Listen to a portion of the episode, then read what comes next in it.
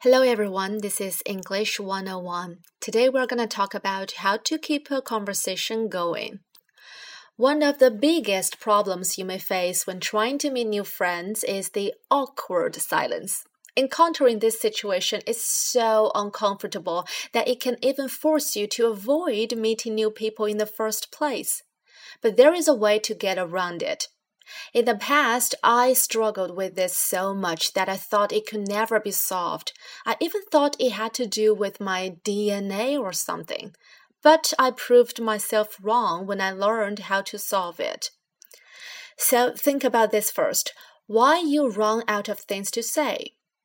After studying this in depth, I found patterns of behavior that can keep you from making great conversation with people. And one of these common behaviors is the habit of filtering, which means holding back from saying something until you've checked with yourself to make sure that what you're about to say is cool, impressive, smart, and interesting. So, what does that do to your conversation ability? It kills it.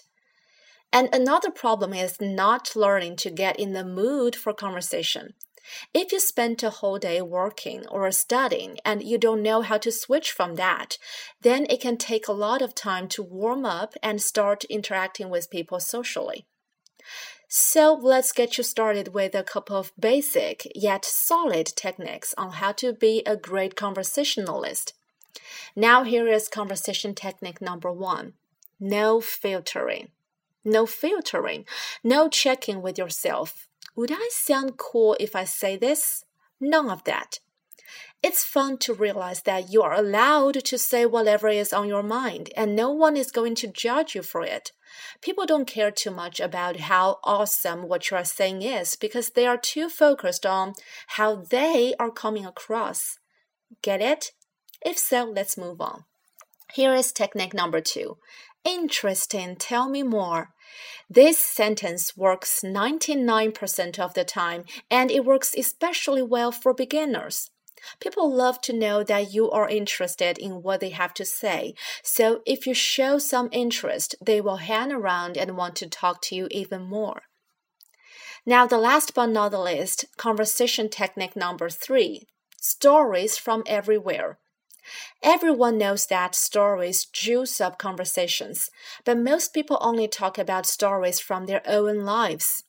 You don't have to draw from your own experience. You can use stories from anywhere, from stories that happen to people you know, to those you came across via the radio or TV, magazines, etc.